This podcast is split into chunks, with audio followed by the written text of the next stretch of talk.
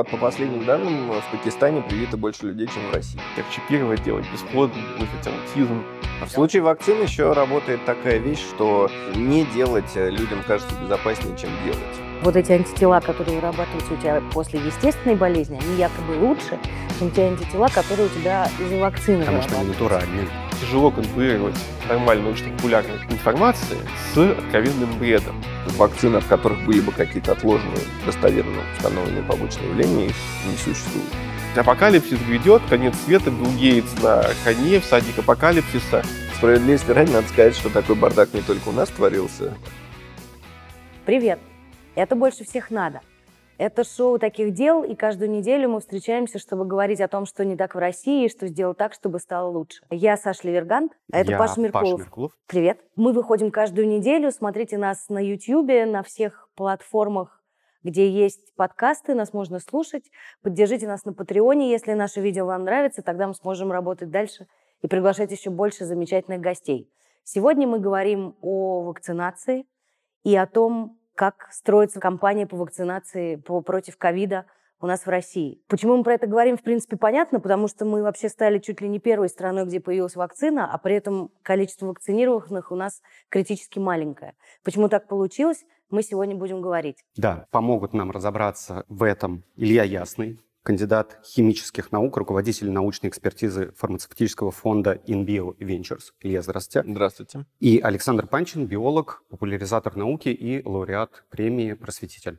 Спасибо, что пришли. Мы хотим сегодня разобраться в том, а провалилась ли на самом деле антипрививочная кампания, или у нас есть шанс еще наверстать что-то и выйти в передовики производства. Мы хотим поговорить о том, какие заблуждения есть вокруг вируса, вокруг прививок и почему люди не доверяют научному знанию, и понять, почему неверно была выстроена коммуникация, как нам это исправить, и самое главное, как нам, каждому из нас, убедить э, своих друзей, родственников и всех тех людей, которые считают, что сейчас можно просто переждать и ничего такого страшного не происходит, как нам их убедить пойти привиться и всем вместе вынырнуть из этой ужасной пропасти? Первый вопрос, на самом деле, сколько у нас привито, сколько у нас не привито, и сколько у нас должно было быть привито, чтобы все было у нас нормально? Ну, вот по данным на где-то середину апреля привито что-то около 10 миллионов человек. Из 146? Да, это, конечно, гораздо меньше, чем нужно.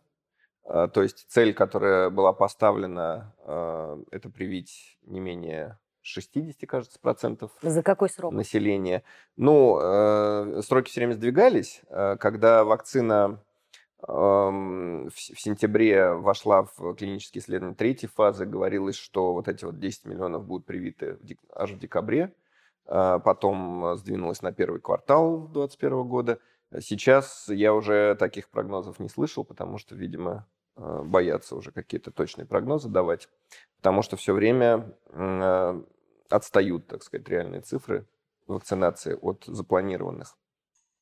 И вот эти вот 60, э, там 60, а лучше 70 процентов человек, это как раз э, то количество, которое нужно для создания коллективного коллективного. иммунитета, так называемого. Ну, это очень примерные цифры. Тут всегда надо понимать, что э, они зависят от множества факторов. Они зависят от появления новых вариантов вируса, от того, насколько люди соблюдают э, карантинные меры, насколько они контактируют между собой. Скажем, летом они, скорее всего, немного меньше будут контактировать между собой, больше находиться на свежем воздухе. Значит, э, есть потенциал для того, чтобы пандемия немножко пошла на спад.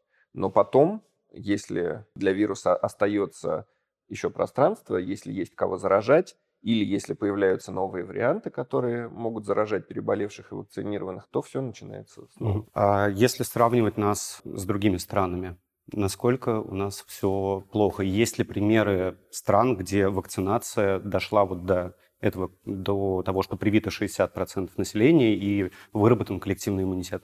Да, самый яркий пример это Израиль, э, где уже привито э, не меньше 60% населения, и там практически э, до нуля снизилась заболеваемость. М, Э, Уже постепенно будут сейчас сниматься карантинные ограничения. И э, это ну, настолько очевидный и наглядный пример того, насколько вакцинация воздействует на э, эпидемиологический процесс, что здесь, ну, только слепой будет отрицать как бы Угу. А чем причинно-следственную связь. чем они прививались? А, Pfizer в основном.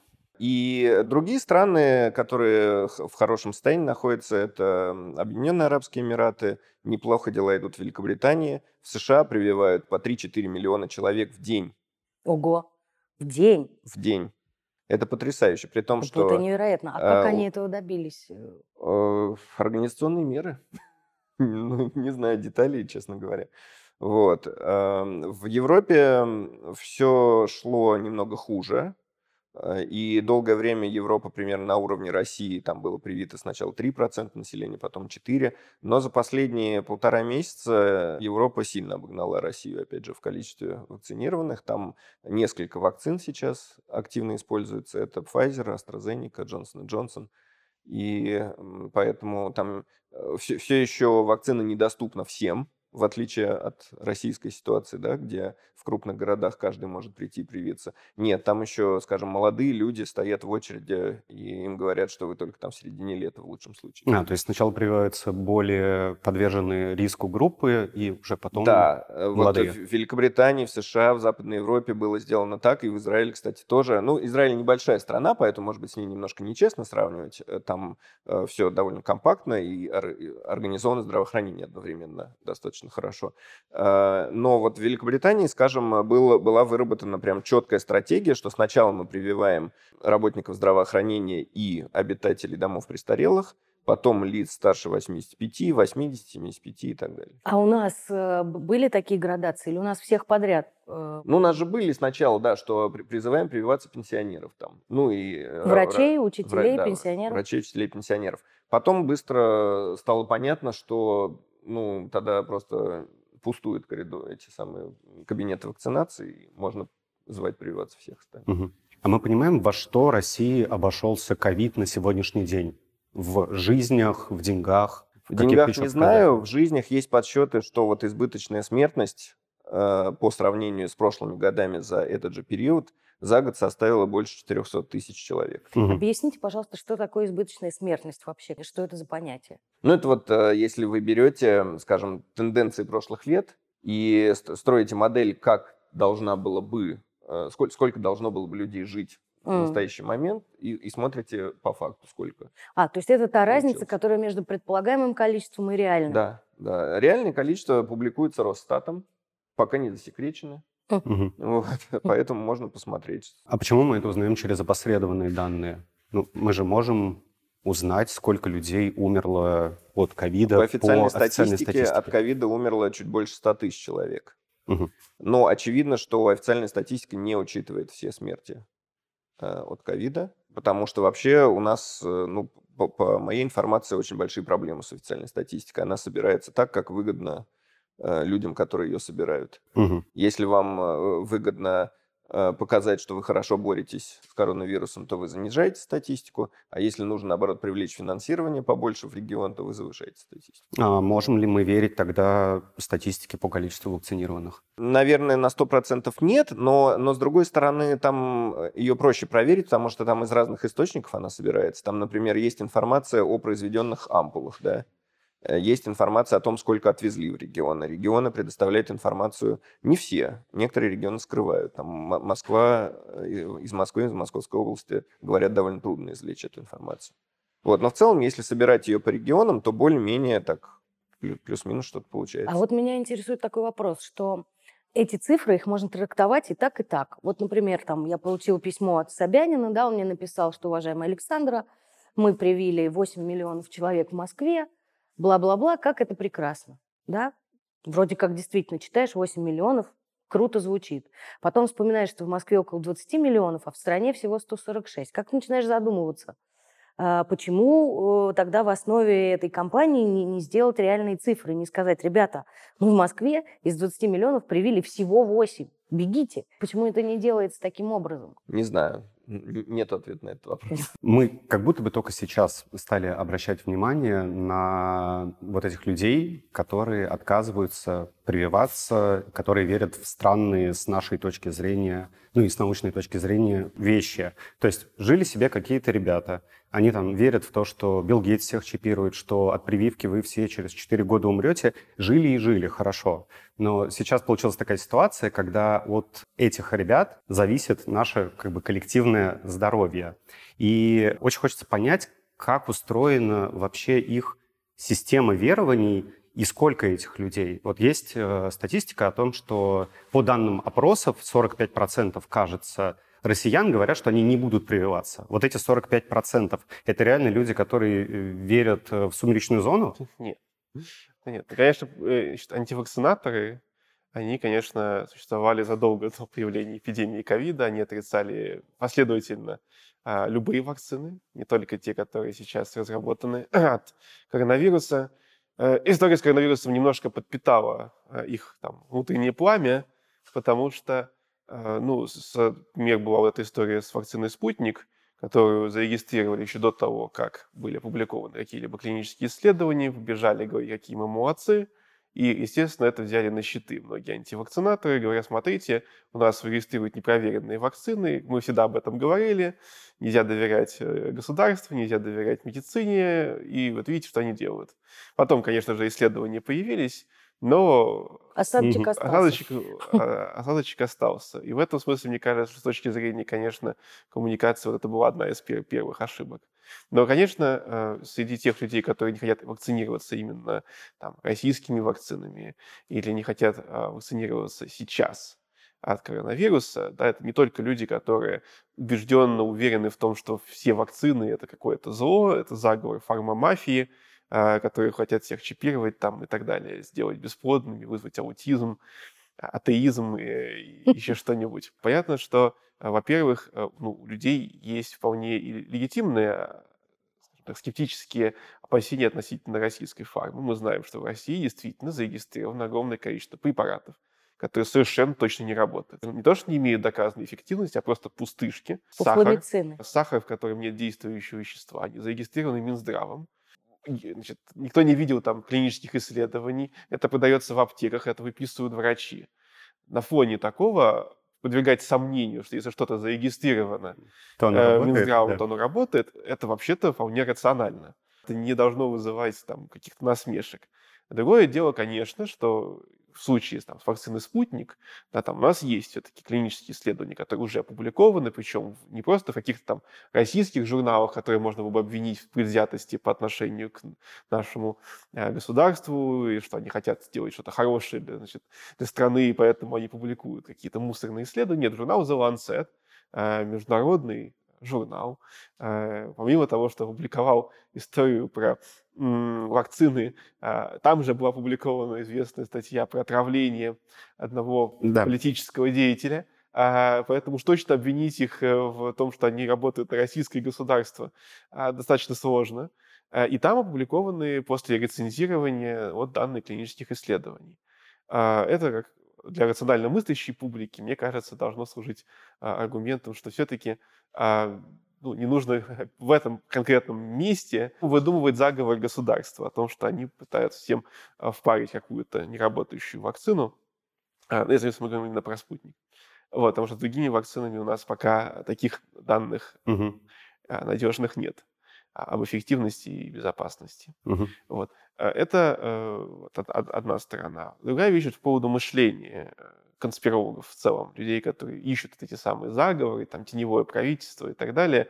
Есть замечательная книжка психолога Роба Бразертона, которая называется «Недоверчивые умы. Почему мы верим в теории заговора». Вот я ее всем рекомендую почитать, потому что действительно э, есть такая презумпция, что вот люди, которые верят в теорию заговора, это какие-то люди очень глупые, это какие-то люди абсолютно нелюбознательные.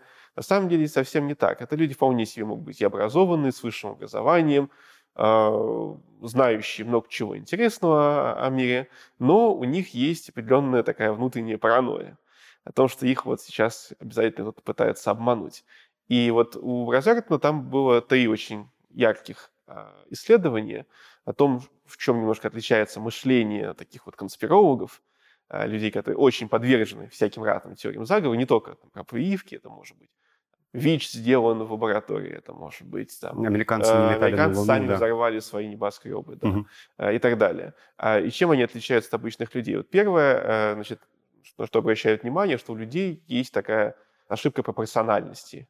Это идея о том, что если случилось большое событие, у него должна быть большая причина. М. То есть, если случилась эпидемия, то это не может быть, потому что там какая-то мутация, какая-то одиночная в каком-то вирусе произошла, и из-за этого у вас везде локдаун и так далее, и так далее. И из этого вытекает идея, что что-то должно быть больше, более значимое. А откуда берется эта ошибка пропорциональности, конечно, большая загадка, но вот есть эмпирический факт, что людям свойственно так думать. Поэтому, кстати, когда мы говорим про какие-нибудь теории заговора, скажем, допустим, про- про вирусы, а, то в основном они касаются наиболее ну, влиятельных вирусов, тех вирусов, которые существенно повлияли на жизнь людей. Да, ВИЧ, а, коронавирус, Мгм. но вы вряд ли найдете конспирологическую теорию там, про герпес. Хотя герпес тоже распространен, но он какой-то, Но он не кажется, такой, ну, не такой популярный. он, он, он, он не кажется эссенциальной угрозой для человечества, и поэтому по нему не нужно придумывать теорию заговора. Нет, ну никак где-нибудь какой-то индивидуум и про это придумал в теорию заговора, а, но она не подхвачена широкими массами. А вторая вещь – это то, что называется склонность к телеологии. Телеология – это целеполагание. Людям свойственно анализировать мотивы других людей. У нас для этого эволюционировал мозг, чтобы могли думать, о чем думают другие люди, что ими движет, что, чего они хотят, к чему они стремятся. И мы вот это свойство нашего мышления продумывать мышление других людей, мы его же применяем к природным процессам. Ну, например, а, ветер а, колышет деревья, да, значит, для чего-то нужно. Какие-то духи существуют, которые колышут деревья. Ну, Это если такое магическое, а не мистическое мышление наших далеких предков. Да? Но сегодня то же самое. Случаются какие-то природные явления, и кто-то ищет в этом какое-то целеполагание. Почему произошла? Кому ну, была выгодна эта эпидемия? Для кого это было нужно? И что мы должны сделать, чтобы это не повторилось в плане, какие там молитвы мы должны произнести богам или, или тайному мировому правительству. Мгм. Вот. А, А, то, и- то есть, то есть, значит, это, это вот это как раз теория о том, что ковид появился для того, чтобы сократить население Земли, да? Это вот это, ну, если цель Кстати, мы вот э, определяем. этот пример тоже на самом деле вполне показателен, а, потому что эволюция, она не имеет цели. Эволюция – это просто такой процесс, да, там, случайные мутации, естественный отбор, этого нет какого-то конечного плана будущего, к которому эволюция целенаправленно пытается нас привести. Поэтому у нее не может быть цели да, там, сократить численность населения. Но сокращение численности населения может произойти как побочный процесс эволюции в процессе того, что какие-то вирусы могут образовываться. Да, ну и последняя вещь, что самое, наверное, забавное, что было обнаружено в одном из исследований, это то, что люди, которые более склонны верить в теории заговора, они по самоопросам, они бы с, с большей готовностью сами поучаствовали бы в каком-нибудь заговоре, Заговоре. в сговоре с кем-то э, во имя каких-то своих собственных интересов. То есть возникает что-то типа проекции. Человек, который сам легко представляет себя членом мирового правительства, легко представляет, как он марионетками, как всеми управляет, как он из этого извлекает пользу, как он э, добился какого-то влияния власти каким-то не очень честным способом, он очень легко себе представляет, что кругом могут быть такие же люди более влиятельные, Мгм. которые ровно этим и занимаются. А, И вот эти ошибки в совокупности повышают вероятность того, что человек будет верить в какие-то конспирологические теории, думать, что вакцины придуманы для того, чтобы сократить население, что Мгм. они нас убивают и так далее, и так далее. А сколько этих людей? Ну, Реальных, кажется, что их много. реальных антивакцинаторов Реальных антивакцинаторов и... Я не припомню сейчас какие-то точные там цифры опросов, наверняка они где-то есть, вот, но моя, моя интуитивная догадка, что это около 10% населения. Ну, то есть это не те люди, которые помешают нам достичь коллективного иммунитета, другими Да, и словами. это не все 45%, Ага. про которые вы говорили, которые не хотят прививаться. А остальные – это люди, которые... Ну вот, что я слышу вокруг. Зачем мне прививаться, если пандемия уже пошла на спад? Ограничений нет, э, маску носить не нужно, вне зависимости от того, привит ты или нет. Э, На работу ходить можно сколько угодно. Это резко отличаться от ситуации в Европе или там в Израиле, где э, локдаун очень жесткий продолжается до сих пор. И ограничения будут сниматься только по мере того, как реально э, будет нарабатываться Но у- у коллективный нас-то получилось вообще все наоборот. У нас до всякой вакцинации началось ослабление. И когда мы пришли к вакцинации, мы уже вроде как и так более-менее выдохнули. Да. И было много фейковых сообщений о том, что коллективный иммунитет уже достигнут, то в Москве, то в России. И сейчас они появляются. Реально, э, исследования, к которым нужно тоже относиться очень осторожно, показывают, что вряд ли это больше 40, там, 50, может быть, процентов, если очень Ну, по Москве говорить, или по где-то России. по Москве, да. М. Вот. И это все не учитывает то, что, опять же, новые варианты, они могут, так сказать, про- пробить эту иммунную защиту и э, заставить вас заболеть. Но Ну- точно так же, например, из- э, есть, есть заблуждение, да, что ценнее переболеть, чем, э, чем вакцинироваться. Да, к сожалению, его распространяют также многие врачи, недобросовестные, в том числе на центральных каналах. Э, Приходится такое слышать, что вирус не такой уж опасный. Э, Вот б- было вообще такое, что это не, там, не страшнее, чем грипп. Но можно посмотреть, сколько умирает людей в год от гриппа и сколько уже умерло от коронавируса. Это И, и, и в сколько несколько раз больше. Несколько Ну, раз больше? если я не путаю, да, от гриппа умирает там максимум по каким-то подсчетам в год э, во всем мире 1600 человек. Мгм. От коронавируса умерло 3 миллиона уже к настоящему моменту. Мне кажется, вот сейчас э, на самом деле будет не лишние какие-то базовые вещи э, по- по- повторить про то вообще, что это, какие меры. То есть мы сначала как раз, когда готовились, мы думали, ну зачем мы будем про все про это говорить, там про маски, про мытье рук и так далее. А вот сейчас я вас слушаю, я понимаю, что может вообще-то это совершенно и не лишнее. Да, давай перед этим я задам еще один вопрос Александру. Да, давай. Такое ощущение, что когда идут все какие информационные кампании про то, почему надо прививаться, они все апеллируют к цифрам, к научному зданию. Ну вот смотрите, вот у нас Lancet, вот у нас такие цифры, такие цифры и такие цифры. А Работают ли они на людей, которые не хотят прививаться? Потому что ну, я могу выложить 10 э, статей в классных научных изданиях, в которых ничего не понятно, и одну публикацию на Пикабу, которая соберет кучу лайков, где будет сказано, что нет, ребят, прививаться не надо, это все заговор. Есть ли смысл вообще устраивать кампанию через, через науку? В этом а, проблема науки. Потому что если вы научный журналист, если вы популяризатор науки, если вы честный ученый, а, то вы, вы ограничены а, аргументами научными. Вы не можете прийти и сказать, смотрите, значит, все умрем завтра, да? Ну, потому что это неправда. Да? Но это был бы очень красивый заголовок, завтра все умрем. Антивакцинаторы могут себе такое позволить. Они могут сказать, завтра все умрут из-за вакцины. Эти вакцинированные, они сами, значит, э, э, они заряжены плохой энергией, и она через чакры передадут всем другим невакцини... всем невакцинированным, и невакцинированные тоже умрут. Но вакцинированные, понятно, почему, потому что их вакцинировали. Вот, то есть апокалипсис грядет, конец света, Билл Гейтс на коне, всадник апокалипсиса, значит, э, сделает все человечество бесплодным, останутся только элиты, которые будут править вместе с рептилоидами. Они могут э, любые красивые истории эмоциональные себе позволить. Мы, конечно же, а, по-любому ограничены э, тем, какие факты мы можем рассказывать. Мы не можем преувеличивать, потому что нас, э, наши же, свои же и поймают на лжи моментально. И это будет только дискредитация.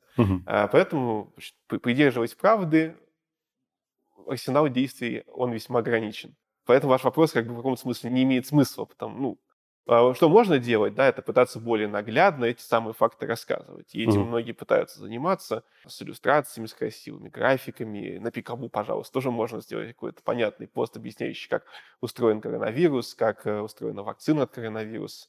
Многие, кстати, хорошие популярные YouTube-каналы делали ролики про то, как работают вакцины, М.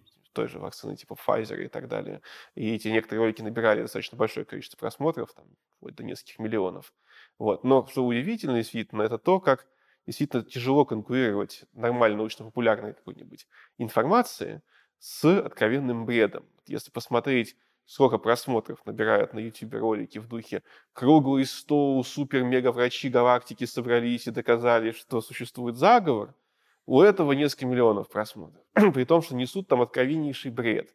Нам рассказывают про то, что вот сейчас во все с этим спутником вакцинируют, и вы станете ГМО, и от этого вы станете бесплодными. Рассказывают про, про вот эти самые, про то, что они будут управлять через чипы. Но это просто бред. И почему-то это так популярно. Почему, я не знаю. Это Ну, меня огромная загадка. Но для меня, например, еще вот к тому, что говорите вы, для меня загадка еще и потому, что вообще всегда в, России было бы очень большое внимание к научному знанию, к научно-популярному знанию. Всегда это было очень такое модная и популярная была вещь. Куча народу читали все эти журналы и вообще этим интересовались. А теперь вдруг э, это куда-то делось, и проще поверить вот в рептилоидов, который, который чипирован Биллом Гейтсом. Это правда как-то удивительно. А, а есть какая-нибудь у ученых э, стратегия на этот счет? Как им быть? Есть у нас стратегия? Ну, Поделитесь. э, один, один, Заговор, круглый стол. Один мой друг считает, что, на взрослых вообще бесполезно воздействовать, что их э, уже и практически не переубедишь, а нужно образованием детей заниматься массированно. То есть это очень долгосрочное вложение, перспектива. Нужно у них воспитывать критическое мышление, там, образовывать правильно, показывать, как работает наука и, и так далее, и так далее. Только так, медленно и постепенно. Мгм. А прием с ограничением информации. Ну, например, на том же самом YouTube очень много роликов про ковид, и любой ролик про эту тему снизу будет плашка о том, что тут, конечно, что-то говорят, но вообще вся инфор- официальная информация, она доступна там на сайте Минздрава или в других странах, наверное, просто на других сайтах.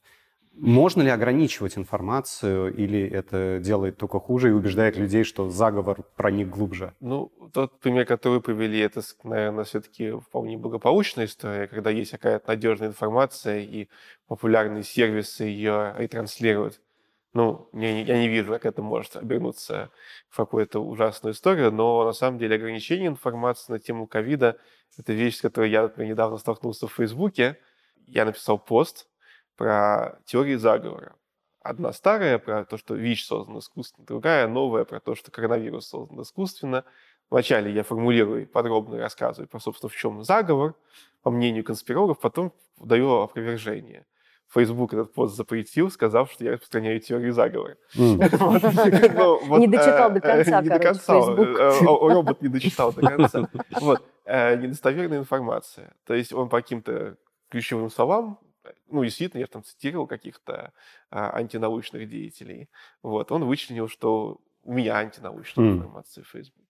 Вот, а, то есть опровержения могут страдать сильнее, на самом деле, в некоторых случаях, чем сами мифы, потому что мифы как раз в Фейсбуке циркулируются очень даже, а, очень даже успешно.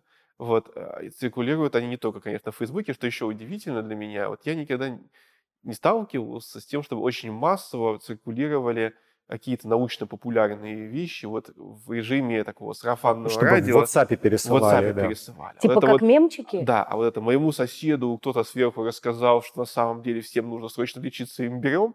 Вот это вот, э, оно почему, это какой-то феномен, который, мне кажется, нужно исследовать социологам. А Я в вот случае не заболел. вакцины еще работает такая вещь, что не делать э, людям кажется безопаснее, чем делать. Поэтому, когда ты здоров, э, вколоть себе что-то неизвестное, что, может быть, тебя защитит, а может и нет, и это действительно научная правда, может Мгм. защитит, а может и нет. А может быть, действительно, с э, там, вероятностью 1 на миллион э, возникнет какое-то осложнение. Им кажется это менее безопасным, чем просто ждать, а вдруг авось ты не заразишься. Мгм. А интересно, если бы, это, если бы это была таблетка, а не укол, это бы лучше прошло? Ну, Не думаю. нет, не а щ- как- то есть, может, люди боятся вторжения как бы в себя? Ну, может, но таблетка тоже вторжение, мало ли Ну. Там тоже чип может быть. А, да, Ну, действительно. я вообще э, могу здесь э, разделить опасения людей, которые ни во что не верят, потому что когда ты читаешь любое заслуживающее доверия а, статью или материал, а, ну, ученые, они же никогда тебе не скажут, ну, действительно, ну, вот иди, и это поможет. Нет, ну, здесь мы не уверены, здесь у нас там не до конца доказано, ну, как бы... Ребят, вы определитесь, я после этого буду колоться. То есть Да, абсолютно же, понятная история. людям, которые не знакомы с тем, как вот работает наука, особенно в этой области, им непонятно, что вообще вся медицинская и биологическая наука во многом оперирует вероятностями, которые далеки от 100 или, или от 0%. Вот, то есть э, вы всегда имеете дело с, со статистикой, с э, неопределенностью, и в условиях этой неопределенности вот врачам каждый день приходится работать, они принимают решения в условиях полной, не- ну, не полной, Но, но, нет- но с ковидом-то, с ковидом-то это еще в сто раз сильнее, потому что никто раньше с ним дела не имел, и очень быстро надо было реагировать. Да, да, То есть конечно. тут эта неопределенность, она в сто крат сильнее. Ну, Действительно, вот про вероятность очень правильное замечание, потому что, по-видимому, одна из главных проблем человечества – это то, что люди не умеют работать с рисками. И раз история с вакцинацией, да, она это очень наглядно показывает. Вот люди делают огромный, огромный шум на тему того, что там, допустим, на несколько десятков тысяч вакцинированных у кого-то, у нескольких человек был какой-то побочный эффект, пусть и выраженный. Несколько человек из нескольких десятков тысяч. А сколько людей умерло от коронавируса, э, заразившись коронавирусом? Какая доля людей? Да? Э, Намного больше, так скажем. Даже да, не, не нужно быть э, Нобелевским лауреатом по математике. Даже если возьмете нижнюю границу того, какова летальность у коронавируса, э, все равно окажется, что вероятность побочных серьезных эффектов намного выше, чем э, вакцины по самым страшным mm-hmm. прогнозам, которые только может кто-то нарисовать, даже антивакцинатор. Вот. А, и парадоксально, что люди не могут это взвесить. Mm-hmm. Они почему-то вот эти риски от вакцины считают очень серьезными, а вот эти риски от коронавируса считают несущественными.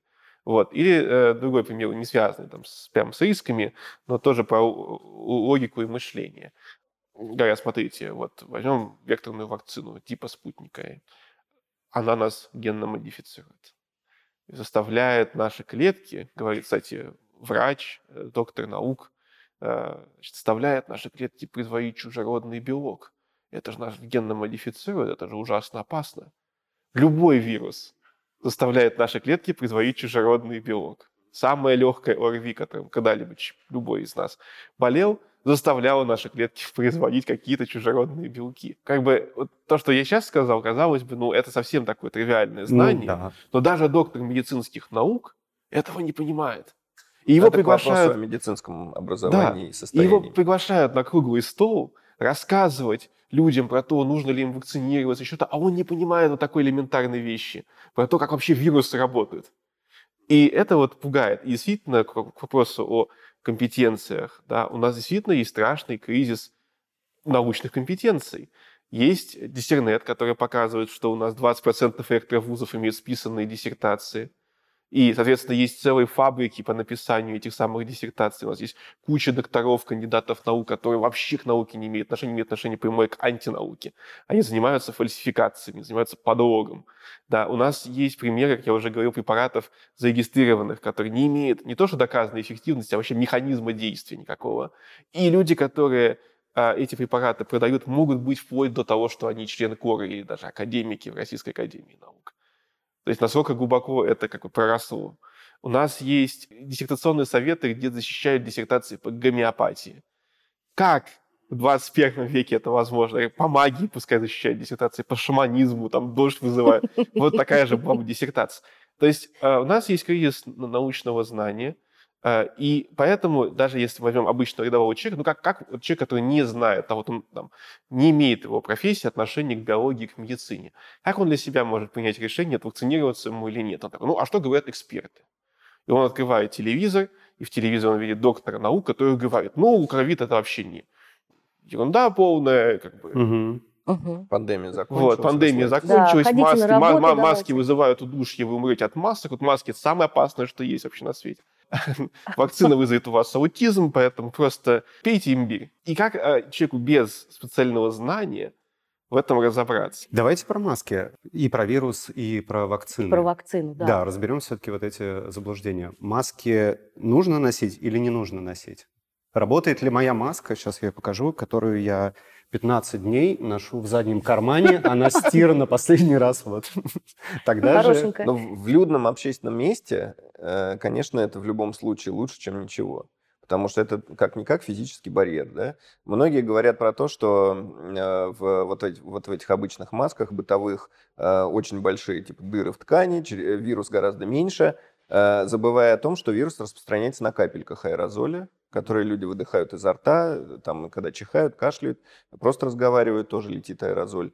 А, в помещениях с плохой вентиляцией, где очень много людей, а, там будет накапливаться концентрация вируса, если кто-то заболел, а, тем более, если там несколько больных людей. И любой кусок ткани там около вашего носа или рта поможет. Естественно, чем больше уровень защиты у маски, там маска FFP2 там, задерживает на там, 85-90%, на FFP3 больше 95%, конечно, нет никаких сомнений, что это позволяет снизить. А если я вакцинирована, зачем мне маска? А потому что вакцина не защищает на 100% вас, да? А-а-а. Она не защищает вас на 100%, она не защищает, э, не, неизвестно еще пока, как нынешние вакцины защищают от бессимптомного носительства. То есть вы можете подхватить вирус, он будет у вас в носоглотке, вы сами не будете этого чувствовать, но вы можете его начать распространять угу. другим людям. И плюс варианты новые, да, появляющиеся. Ага. Тоже неизвестно, как они будут. Ага. Про, про, про маски есть потрясающий парадокс, потому что одни и те же люди очень любят говорить и то, что маски очень опасны, потому что они не пропускают воздух, и вы задыхаетесь. И маски неэффективны, потому что они не пропускают коронавирус. Коронавирус у них, видимо, больше, меньше, чем молекулы воздуха.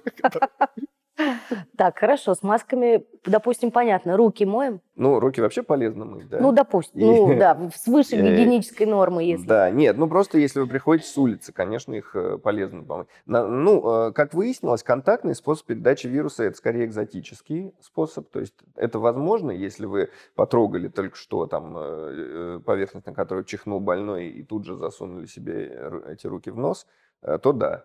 Вот, такое, ну, это реально. Но в целом это скорее экзотика, ну, просто в качестве предосторожности. Там мыть все продукты, приходящие из магазина, наверное, не нужно. То есть все вот эти бачки с, с антисептиками, которые в магазинах стоят, в принципе, они не, не, не нужны? Ну, не знаю. Здесь трудно установить ага. э, правду, потому что э, трудно провести аккуратные полевые исследования, которые бы угу. показали полезно. А если мы говорим про все-таки сам вирус и последствия, которые он вызывает, насколько это опасно? Потому что очень много аргументов э, с противной стороны, они как раз бьют вот в то, что у меня знакомый переболел, ну ладно, у меня у самого переболело несколько человек, которые выходят и говорят, ну я два дня просто ничего не чувствовал, а так нормально, ну ничего страшного. Угу. Насколько это опасный вирус? Ну, во-первых, они точно еще не знают, не наступили ли у них какие-нибудь долговременные последствия. Потому что известно, что э, этот вирус может повлиять и на сердечную мышцу, и на почки, и на другие органы э, в, в долговременной перспективе. Видимо, это все-таки, конечно, чем тяжелее человек переболел, тем э, сильнее затронуты органы. Э, но смертность есть в любых возрастных когортах. То есть, да, она гораздо выше у э, пожилых людей и у людей в группе риска, там, с диабетом, с сердечно-сосудистыми заболеваниями. Но и дети умирают, и молодые люди умирают хотя, конечно, меньше гораздо. Но вот насчет э, долговременных последствий очень многие люди жалуются на... Постковид, э, так называемый. Да, постковидный синдром. Это и длительная одышка, и синдром хронической усталости, и вот какие-то более серьезные поражения там э, легких. То есть, э, если у человека длительная одышка, то это вполне возможно, что у него остался фиброз легких там, долговременно, то есть зарубцевалась легочная ткань, которая была поражена mm. Во время заражения. И ему тяжелее из-за этого дышать, тяжелее переносить физические нагрузки и так далее. У тебя же, да, есть это? А, у меня нет. У меня, у меня не это, но у меня, например, э, явно совершенно что-то стало с рукой. То есть я не знаю, что это, но этого не было раньше. Вот, то есть э, я, я очень много слышу жалоб про постковид, именно про, про то, что он настигает каким-то странным образом, и там, где ничего раньше ты не чувствовал, вдруг ты начал что-то чувствовать. И в этом смысле, как раз, мне кажется, это тоже огромный провал коммуникационной кампании, когда ты много объяснял про ковид, но ты ничего не говорил про то, что у него будут последствия. Ну, я понимаю, что сложно говорить, потому что ты сам толком ничего не знаешь. Но как бы... И это было неизвестно а, ну, там, полгода да, назад, да? Сейчас все больше информации накапливается, что да, это, это опасно. Но сейчас есть информация, в каком количестве, там, в каком проценте э, случаев заболевания ковидом случаются вот эти последствия? Такие исследования есть, но они на небольшом количестве людей проведены, как правило. Поэтому там, ну, получается цифра типа 20-30% от поражений каких-нибудь органов есть у, у переболевших, там, допустим, госпитализированных, да, mm-hmm. те, те, кто прошел через больницу. Вот. Но это они могут плавать туда-сюда, эти цифры. Угу. Интересный факт, что э, если э, говорить об иммунитете, который вырабатывается да, после болезни и после вакцинации, оказывается, что у переболевших иммунитет, то есть вот считает, что человек переболел, и все, он как бы защищен. Нет, повторные заболевания есть, и оказывается, что э, после вакцинации, по крайней мере, вакцинами там э, Pfizer и Moderna, э, меньше людей заболевает, чем переболевших естественным путем. Mm. То есть э, переболевание хуже защищает от э, повторного заболевания, чем вакцинация. То ну, есть лучше, да. лучше пойти и вакцинироваться, чем ждать, пока тебя накроет естественным путем. Да, со всех точек зрения. То есть это и защиту дает лучше, и с определенной вероятностью защищает от э, вот этих проблем. Да, и вот и, а, а при этом есть еще тоже какой-то миф вокруг э, того, что э, вот эти антитела, которые вырабатываются у тебя после естественной болезни, они якобы лучше, чем те антитела, которые у тебя из-за вакцины Потому что они натуральные. Потому что твои личные. Я только Да, что про это и сказал, сказали. что это заблуждение. Да, да, я и что, говорю, Что да. это не так. И э, если вакцины, вот э, часто говорят одну цифру, да, что вакцина защищает там на 80% или на 60% или на 90%, э, но там есть еще цифры по защите от госпитализаций и от смерти. И вакцины практически все защищают больше, чем на 90%, то есть некоторые там на 99%. Ну, то есть даже если я заболею, я гораздо легче Да. перенесу это заболевание, да, совершенно Если ты будешь вакцинирован. если я буду вакцинирован. Что нас убеждает, что вакцины безопасны? Исследования, да, данные, данные Ну исследования. вот, в случае тромбозов у Джонсона Джонсон. Да. э, 6 штук на 6 миллионов, но... Да, у AstraZeneca больше. И то, что эти случаи были обнаружены, вообще говорит о том, насколько хорошо поставлена система слежения за этими случаями. То есть то, что вы привили там 35 миллионов человек и обнаружили у них 30 тромбозов, и там из них 5 умерло, ну, я условные цифры называю, но порядок их такой, э, говорит о том, что за этими вакцинированными людьми очень пристально следили. И эти случаи тромбозов в обязательном порядке расследуются.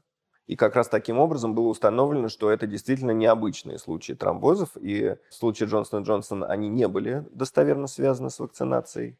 То есть э, не, не было сказано, что причинно-следственная связь высоко вероятна. М. А в случае, опять же, здесь оперируют вероятностями, потому что причинно-следственную связь вообще установить очень сложно в этих э, делах. Да? Э, Если что-то произошло после вакцинации, это не значит, что оно произошло Вследствие вследствие вакцинации, вакцинации. И чтобы вот э, сказать, что произошло вследствие, нужно провести ну, очень большое количество исследований по сравнению групп привитых и непривитых. Они должны быть очень хорошо сбалансированы между собой, эти группы. И поэтому в рамках клинических исследований, когда вы набираете две группы и прививаете их, эм, вы с гораздо большей э, вероятностью говорите о причинно-следственных связях. М. Потому что это контролируемые исследования. Вот вы набрали 10 тысяч в одну группу, 10 тысяч в другую, вы постоянно у них берете анализы. Они, эти группы очень хорошо, хорошо специально сбалансированы между собой, э, за ними следят. Но так можно поймать только очень частые нежелательные явления с частотой там чаще, чем 1 на 10 тысяч. Да? А вот эти тромбозы с частотой 1 на миллион принципиально ловятся только когда вакцина вошла в широкое Мгм. обращение. Так вот, возвращаясь к этим э, тромбозам, они действительно оказались необычными. Поэтому э, с такой достаточно большой уверенностью говорят о том, что в случае AstraZeneca они связаны с вакцинацией. В случае пфайзеровских э, вакцин не было вообще ни одного тяжелого побочного явления или смерти пфайзеровской вакцины, э, которая была бы связана с вакцинацией. Э, Что бы ни говорили э, наши СМИ, всякие панические статьи за рубежом, про то, что от пфайзеровской вакцины там умерло 40 человек. Это вот до сих пор циркулирует этот слух, что в Норвегии умерло 40 э, человек там, М. в доме престарелых. Да-да-да. Вот. Э, Про, про тромбозы тоже была статья, что вот повышено количество тромбозов. Нет, не повышено. То есть не, нету достоверной связи пока между Мгм. Pfizer. Но ведь от вакцины тоже может быть э, отложенные какие-то последствия, так же, как и от заболевания коронавирусом, которые просто пока не изучены. Ну да, людей для этого наблюдают в рамках клинического исследования 6 месяцев. Это наблюдение еще продолжается для всех вакцин. Э, Но, э, строго говоря, трудно довольно себе представить механизм, по которому это могло бы быть. И исторически, вот поправь меня, если я ошибаюсь, мне кажется, что вакцин, от которых были бы какие-то отложенные, достоверно установленные побочные явления, их не существует. М. То есть обычно все происходит там в первые э, пару недель после вакцинации, если что-то происходит. Были случаи, когда на рынок выпускались вакцины, которые приводили к тяжелым заболеваниям и смерти. Но их, естественно, сразу убирали с рынка просто и дорабатывали механизмы контроля, сами исследования и э, сами вот эти вот э, ну, устройства вакцин, чтобы такого больше не случалось. Ну, Мне кажется, историю про тромбозы с вакциной обязательно нужно дополнять историю про тромбозы у пациентов, которые переболели ковидом. Насколько, Да. насколько Которые в- несопоставимо. в десятки раз чаще. Мгм. Вот, потому что без этой информации этот человек думает, что ну, я не хочу вакцинироваться, Ну, потому что я не хочу тромбоза. конечно. Нет. Если вы не вакцинируетесь, вероятность того, что вы в итоге получите тромбоз, она выше. Выше. Минимум в 10 раз. Если ну, предположить, что все-таки коронавирусом, ну что многие коронавирусом переболеют. Да, понятно, что есть, наверное, какой-то процент, будет какой-то процент людей, которые в итоге, возможно, и не вакцинируются, не переболеют, но я думаю, что когда эта эпидемия закончится, э, таких людей будет не так много. В вот. том числе благодаря возникновению новых вариантов, которые будут э, возникать по некоторым моделям все активнее по мере того, как больше людей будут э, иметь иммунную защиту. А вот про спутник все-таки я хочу спросить. Вот э, у спутника исследуют побочные эффекты, какие они, замечены ли они? Вообще, что можно сказать про спутник как про вакцину? Ну, если начать вот с момента августа, да, как уже Саша сказал, когда вакцина была зарегистрирована до публикации каких клинических исследований, вот лично у меня сначала было очень большое недоверие, да, и действительно ос- основанное на исторических данных о том, как у нас разрабатываются лекарства, чем заполнены аптеки, да, как работает Минздрав в плане экспертизы. Поэтому это недоверие, оно стало проходить тогда, когда стали появляться уже данные о реальных людях, которые привились. Там сотни людей публиковали и продолжают публиковать свои истории в телеграм-каналах о том, как они э, привились и что с ними все в порядке, и у них действительно вырабатываются антитела. И насчет э, побочных эффектов, да, что у них э, нет никаких серьезных побочных эффектов. Я не слышал ни о каких серьезных побочных эффектов от спутника. Я не знаю, связано ли это с недостаточным мониторингом или с тем, что у него действительно нет таких побочных эффектов. Или с закрытостью или с тем, что информации. Или, да, ну я, да, или с закрытостью, или с тем, что э, просто малому количеству людей пока еще, по сути дела, вкололи спутник, гораздо меньшему, чем AstraZeneca. Эм, может быть, как-то все вместе влияет. Непонятно пока, но в любом случае, опять же, если сравнивать риск от коронавирусной инфекции и пользу от вакцинации, то очевиден выбор в пользу вакцинации угу. спутником в том числе. Поэтому я и своим родителям порекомендовал привиться и сам привился. А как ваше недоверие благодаря чему прошло? Ну, смотрите, я когда помню, вышла только первая история про и зарегистрированная российская вакцина, я написал пост в живом журнале о том, что странно, что зарегистрировали без клинических исследований, по которой не видно, то не видел, не опубликовано, и что есть вот эти самые э, основания не доверять Минздраву, и поэтому это как бы минус, э, и это повод для недоверия, а, но уже тогда я выразил один из аргументов в плюс, который заключается в том, что вообще система, по которой построен спутник, она достаточно прозрачна и понятно, как она работает. У вас есть аденовирусный вектор, это оболочка безобидного вируса, который еще и обезврежен таким образом, что он не может размножаться, он не может вызвать это заболевание. И в эту оболочку помещен ген, кодирующий S-белок коронавируса. S-белок – это белок, который находится на поверхности коронавируса. Собственно, на него налипают в норме а, антитела, которые должны нейтрализовать вирус. И поэтому как бы, все разумно, да, из такой чисто, из таких чисто теоретических биологических соображений. Да, это должно работать. Как, допустим, там, инженер, который занимается созданием какого-нибудь там двигателя, да, он может только по чертежам, посмотрев на них, сказать, скорее всего, двигатель будет работать. Или нет, вот этот двигатель работать не будет, потому что тут э, выхлопная труба замкнута там, или еще что-то. Ну, то есть грамотный инженер, глядя на конструкцию, может сказать, что с ней будет. В биологии, конечно же, все не совсем так хорошо, как э, в генной инженерии, не так хорошо, как в обычной инженерии в плане предсказания того, что в итоге получится. Но, тем не менее, генная инженерия – это тоже э, приближенная к инженерии наука, где тоже можно, исходя из теоретических соображений, сказать, что это, скорее всего, будет работать, это, скорее всего, работать не будет. И для вакцины «Спутник» все теоретические соображения были в пользу того, что, скорее всего, она будет работать, и, скорее всего, у нее не будет серьезных побочных эффектов, потому что аденовирусные векторы, они давно используются в, э, в медицине. А, для генной терапии они используются, про это есть куча исследований. И ну, каких-то серьезных оснований думать, что именно вот это генетическая конструкция будет какой-то особенно опасной, да, их как бы не было. И потом э, появляются клинические исследования, которые, собственно, это а, дополнительно подтверждает. Вот. А, ну и, собственно, как только появилась возможность в, вот, уже для широкой, для широкой публики а вакцинироваться, я вакцинировался спутником, мои родители вакцинировались спутником. Угу. Ну, то есть вот этот принцип действия вакцины – это не что-то изобретенное вновь это принцип, который используется достаточно давно, и ему можно доверять, Это, потому что он доказал свою это понятный принцип, который уже использовался раньше, да. Ага. Пусть Это, это то, почему так быстро удалось ее сделать. Э, Это одна из причин, почему так быстро удалось сделать, да, потому что как только появляется новый вирус, положим, что завтра появляется какой-то совсем новый вирус, да, в принципе, сразу же можно, как только прочитают его геном, с высокой вероятностью можно будет уже приступить к разработке вакцины, потому что по геному, если это вирус родственный каким-то известным вирусом, вы будете понимать, какой ген кодирует его белок оболочки, э, вы сможете этот ген э, взять и запихнуть точно так же в какой-то из уже известный используемый аденовирусный вектор. М.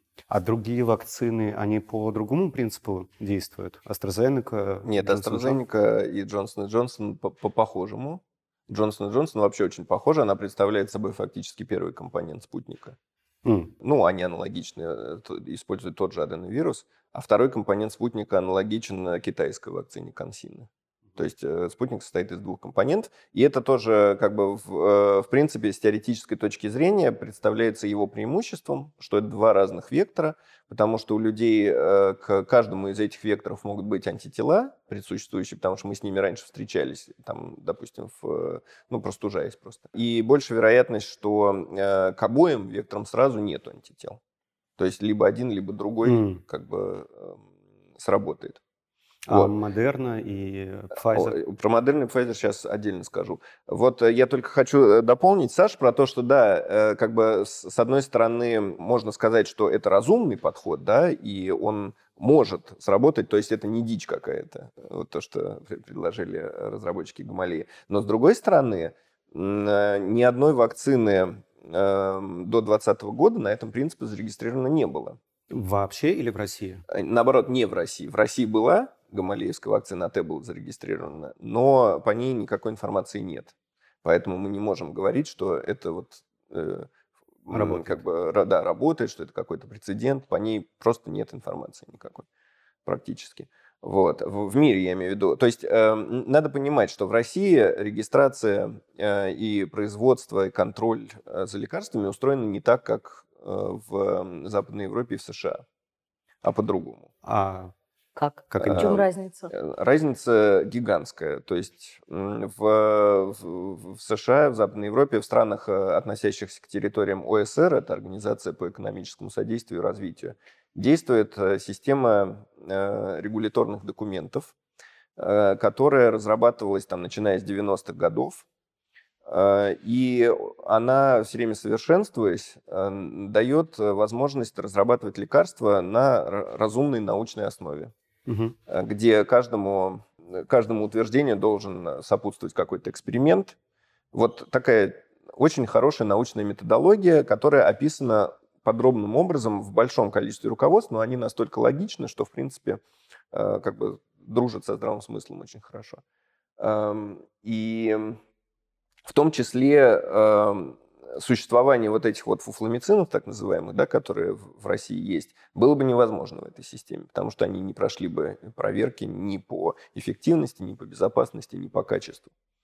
Вот. А В, за, за пределами ОСР, ну, в России, в частности, пытаются постепенно э, улучшать эту регуляторную систему, внедрять какие-то ее элементы, но все еще мы отстаем очень сильно от, э, в частности, западных стран в этом отношении, что и делает возможным там, проведение клинического исследования на 20 людях и сразу после этого регистрацию препарата. Или регистрацию... Ну, регистрация спутника, надо сказать, была э, сделана как бы по закону в соответствии со специальным постановлением Минздрава, принятым в начале пандемии. Но при этом он- оно же наверняка все равно расходилось э, с теми практиками, э, которые приняты вот Да.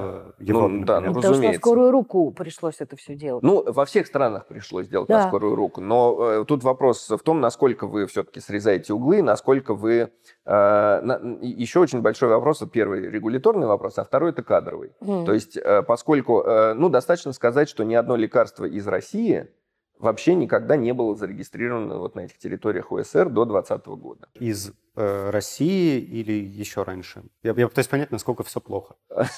Ну, э, то, что было до 90-х годов, надо вообще забыть, потому что э, сейчас мы пользуемся в основном лекарствами, э, вот на, на, в аптеках находятся, ну, кроме самых простых, там, типа аспирина, в основном это лекарства, особенно от тяжелых болезней, которые были после 90-х годов изобретены. То есть они все в рамках вот этой вот более совершенной, так сказать, системы доказательной медицины можно сказать, сделаны. Достаточно сказать, что не было зарегистрировано да, препаратов из России.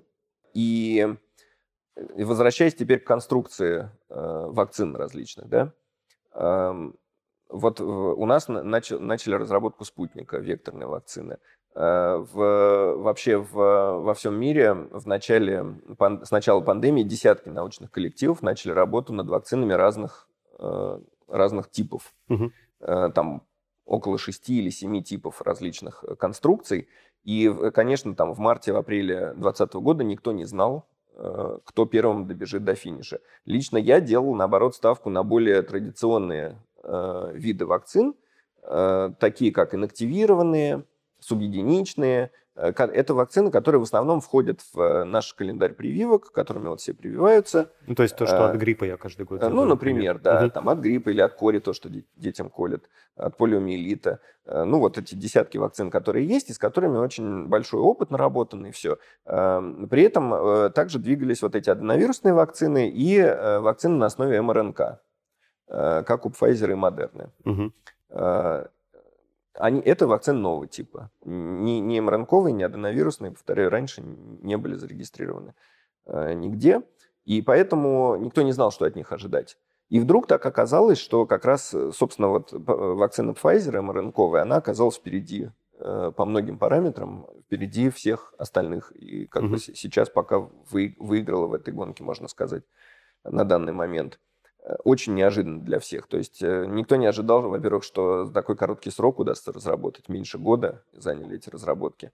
Э, все думали, что минимум года полтора это будет занимать. Потому что ну, раньше таких прецедентов вообще не было. То есть раньше от четырех лет занимала разработка вакцин. То есть это какой-то колоссальный вообще скачок. Да, это колоссальный скачок, потому что скомпрессированы были многие шаги. Например, э, многие сразу стали строить э, компании э, крупномасштабное производство. Такого не делается обычно, чтобы заранее такие капитальные вложения mm. в заводы, потому что вот Саша говорил про то, что теоретические предпосылки хорошие, но если вообще у лекарства и у вакцин в частности хорошие теоретические предпосылки, обычно это означает, что у него шанс 1 на 10 тысяч добраться до финиша. Когда он ваш, вошла в клинические исследования вакцины, у нее хороший шанс, один из пяти, один из трех. Примерно так. А здесь э, вдруг получилось, вот, скажем, у Pfizer или у Moderna зарегистрировать э, и, показать, главное, высокую эффективность и безопасность вот этих мРНКовых вакцин. Они тоже не совсем новые, то есть, в, принципе, вот этот подход на основе МРНК, э, он э, такой же давний, он разрабатывается там с, ну, на животных 70-х годов, на людях с 90-х, так же давно, как и аденовирусы. То есть неправильно говорить, что векторные вакцины вот, а, имеют длительную историю разработки, mm. а МРНК-вакцины э, короткую. Нет, они все достаточно давно, их пытались продвинуть и зарегистрировать, но что-то не получалось. А вот сейчас получилось. Mm. Такое впечатление, что спутник как раз будет первым зарегистрированным Э, как раз э, нашим средством, если его начнут закупать за границу, да, выходит, что так. Получается, да. То есть, что у нас есть риск пробить, не риск, а шанс, вернее, пробить эту... Да, э... я, я справедливости ради должен сказать, что в прошлом году был, в Европе э, получил условную регистрацию один препарат из России, но даже российско-немецкого такого mm. совместного, mm. совместной разработки. Но спутник будет наш собственный. Да, а, это верно, и для этого нужно, чтобы его одобрили в ВОЗ и в Евросоюзе. Угу. Ну вот, собственно, они туда подали уже документы на одобрение. Это непросто. Как раз вот по этой причине, что не хватает э, и, оп, ну, в первую очередь, опытных кадров, да, и опыта вообще такой разработки, которая была бы нацелена вот на эти высокие стандарты. Mm. А вот, а вот, э, вот все хорошо, нас приняли, э, зарегистрировали, все отлично. Где мы ее, как мы сможем столько произвести? Это же огромный объем, если нам здесь э, еще своих надо прививать. С этим-то как быть? Ну, а, сейчас она производится в России, в Индии и начинает производство в Южной Корее. подписали соглашение с Китаем, и есть еще несколько стран, которые тоже говорили о том, что они будут производить. Некоторые страны Евросоюза, ну, точнее, компании стран Евросоюза предложили свою помощь, там угу. швейцарские, итальянские были э, компании, которые готовы. И это хорошо, потому что у них есть опыт как раз производства препаратов для Евросоюза. Угу. Дело в том, что производство – это отдельная очень сложная область. И там очень высокие стандарты качества в Евросоюзе, но не такие высокие у нас. Э, это и контроль на всех стадиях производства, там очень много аналитических процедур, и контроль качества потом, и потом мониторинг за тем, чтобы это качество было постоянно нормальным. Вот, вот этого не хватает, и все эти процедуры должны быть очень хорошо документированы. И тут как раз возникла заминка, что наши подали документы в Евросоюз, а те говорят, а, а у вас тут там не хватает. Не так, как эм, значит, мы мы должны видеть э, полностью охарактеризованную процедуру производства. Mm. И поэтому им приходится доносить, доносить. И это не пустая бюрократия. Вот э, Саша говорил про то, что у нас там доктор наук может выступать, да, и нести какую-то ересь по телевизору. Э, у нас, опять же, вот эти многие фуфламициды, которые зарегистрированы таксяк Минздравом, а, их продвигают вот эти вот э, профессора, доктора наук медицинских, а, это их детище. И у них есть такое, в общем-то, псевдонаучное такое убеждение, что если э, я изобрел гениальный препарат, который работает на мышах там, или на клетках, то все, значит, его нужно зарегистрировать на людях, а вот эти все э, процедуры клинических исследований, одобрения, это все какая-то бюрократия и досадные хм. помехи. Ерунда какая-то. Да, какие-то на, на пути э, моего гениального препарата. То есть к, э, срезание углов пациентам. это вообще нормальная практика в российской фарме? Да, безусловно. Ну, я и говорю, вот на 20% провести исследование это нормально. Получается, что если сейчас взять и внедрить у нас европейское законодательство, то нужно будет с рынка вывести практически все препараты, которые тут находятся. Здорово. А, а вот насчет, насчет как раз спутника, эти самые антипрививочники, уже научники, они же тоже, наверное, у них уже какая-то концепция сложилась. Как они его ну, оценивают, что они про него говорят? Именно про спутник? Да. Именно про спутник, если честно, я не уверен. Да? А вообще? Про, ну, про, есть... про антиковидные вакцины. Типичная риторика э, выглядит примерно так, что э, я видел например, сравнение вакцинирования с расстрелами. Вот. А, что просто, что это, ну, просто что это непроверенная штука, которая вас генно модифицирует, и это приведет к каким-то не, неизвестным последствиям, что вот проще пойти и расстреляться. Вот. Угу. Господи боже. Примерно такие я видел ну, сравнения. Вообще из того, что я услышал, э, я тут почти что готов к антипрививочникам Кстати, примкнуть, потому что... Со сравнением с расстрелом, кстати, тоже статы врача. Да? А, да? Потрясно.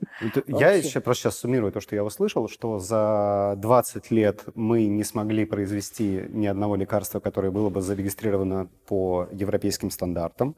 Все то, что у нас регистрируется, регистрируется с какими-то жуткими шорткатами, и половина всего, что продается в аптеке, это ерунда. А те препараты, насколько я понимаю, которые действуют, это либо сертифицированные, лицензированные препараты, либо дженерики, которые производятся у нас. А, спутник разрабатывался по новому принципу, который до этого ну, как бы массово не был обкатан. Статистических данных нормальных нету. Я уже сам перестал верить в спутник, хотя можно его выколоть из меня обратно. Я с этого начал, что у меня тоже был большой скептицизм, пока я не увидел вот эти вот реальные данные э, из телеграм-каналов, да, людей, которые привелись. И все-таки, ну, публикация в Ланцете, к ней тоже есть, правда, вопросы, если очень скрупулезно подходить, но, но все-таки это какая-то валидация того, что было значит, сделано. Все-таки по поводу публикации в Лансете, значит, там выборка в 20 тысяч человек, 15 тысяч человек получали вакцину, 5 тысяч человек получали пустышку, поэтому есть сравнение тех, кто вакцинирован, и тех, кто получил плацебо. Это вот в принципе, нормальная выборка для клинического исследования, нормальный дизайн эксперимента. Ну, там можно, да, каким деталям придираться. По-хорошему, по-хорошему, вот если бы каждый человек разбирался, конечно, ему нужно было бы смотреть там не что где зарегистрировано, а смотреть на научные факты, на научные данные. Вот, э, если говорить про всякие фуфумицины, которые там зарегистрированы на выборках 20 человек, да, вот если бы мы видели эти данные, могли бы про них говорить, а, то мы бы могли сразу сказать, ага, значит, вот этот фуфумицин зарегистрирован на основании откровенной лажи. Вот, сказать то же самое там про спутник не получится. Mm. А если бы, если бы вот вам пришлось бы э, делать кампанию по убеждению в прививках, как бы вы, э, как бы вы действовали, о чем бы вы говорили? Но с точки зрения научного знания, при этом и с точки зрения популяризации науки. Ну, примерно то, что я сейчас и говорю, иначе я этого не говорил. То есть я, я бы начал с того, чтобы объяснил, как устроена вакцина, и пояснил, почему из теоретических соображений побочные эффекты от вакцины не могут превышать побочные эффекты от э, самих вирусов.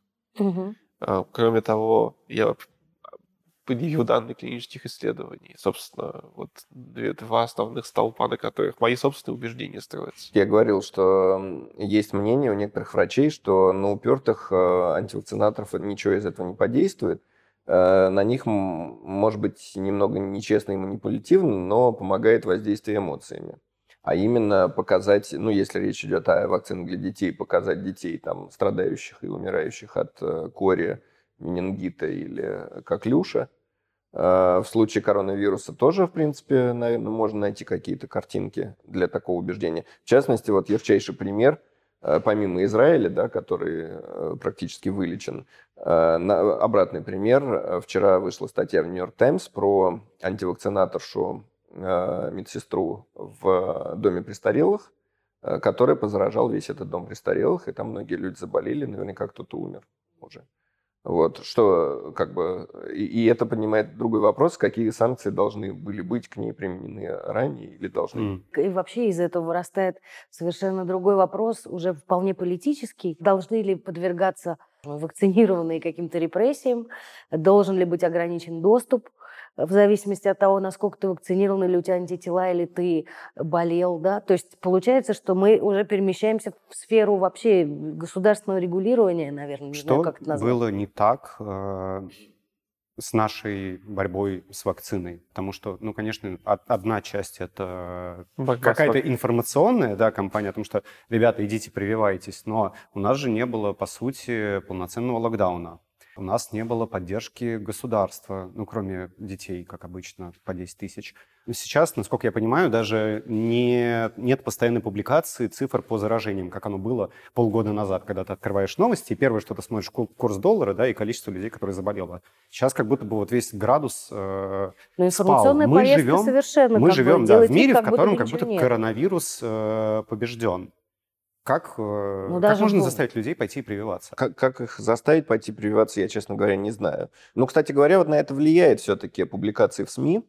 И вот есть прекрасная аналитика э, Драгана, э, такой аналитик данных, э, две, две статьи у него вышло. В частности, там говорилось, что если в январе, там, когда спутник стал массово применяться, призывали людей э, по центральным каналам, по радио э, приходить прививаться, то потом эта информационная повестка, прям если посчитать количество таких эм, передач, она сильно упала и сменилась другой, про то, значит, какие на Западе плохие вакцины. О, это ага. отлично работает для да. убеждения, да. Вакцины да. плохие. А люди-то слышат не то, что на Западе плохие а вакцины, а то, что вакцины, вакцины плохие. плохие угу. в целом. Вот. Э, не то, что от вакцины Pfizer умирают люди, а то, что от вакцины против коронавируса умирают люди. Вот что угу. слышит телезритель, да. Вот, и не перестает доверять всем вакцинам.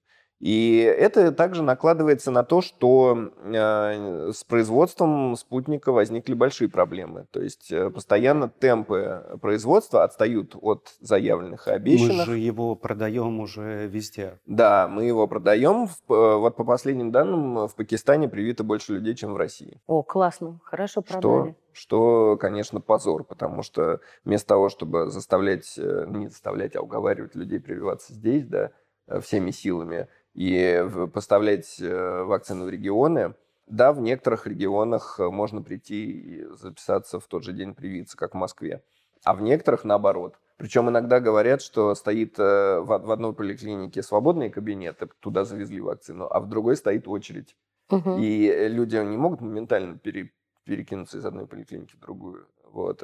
Поэтому по, по месту прикрепления они там стоят. Стоят несчастные угу, ждут. Да.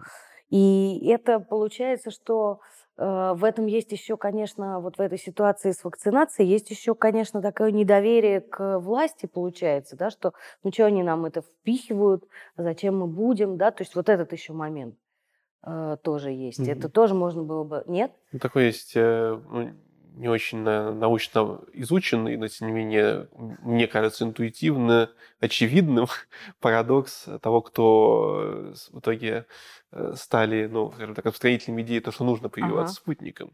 Это, ну, скажем так, ли- либеральная общественность. Изначально максимально скептически настроенная по отношению к политической пропаганде центральных СМИ, государства и так Абсолютно, далее. Абсолютно согласна. Вот, но ознакомившись там с какими-то рациональными аргументами и доводами, они сказали, окей, ну в этом вопросе так и быть, мы признаем, да, что что-то в России сделали хорошо. А люди, которые привыкли верить, ну, более-менее всему, что по телевизору показывают, э, и в рептилоидов и так далее, уверовавшие, вот они как раз э, ну. Ну, Нет, в этом вопросе мы вам как раз не поверим. Мы во многое готовы поверить, но, но, не, но не в это.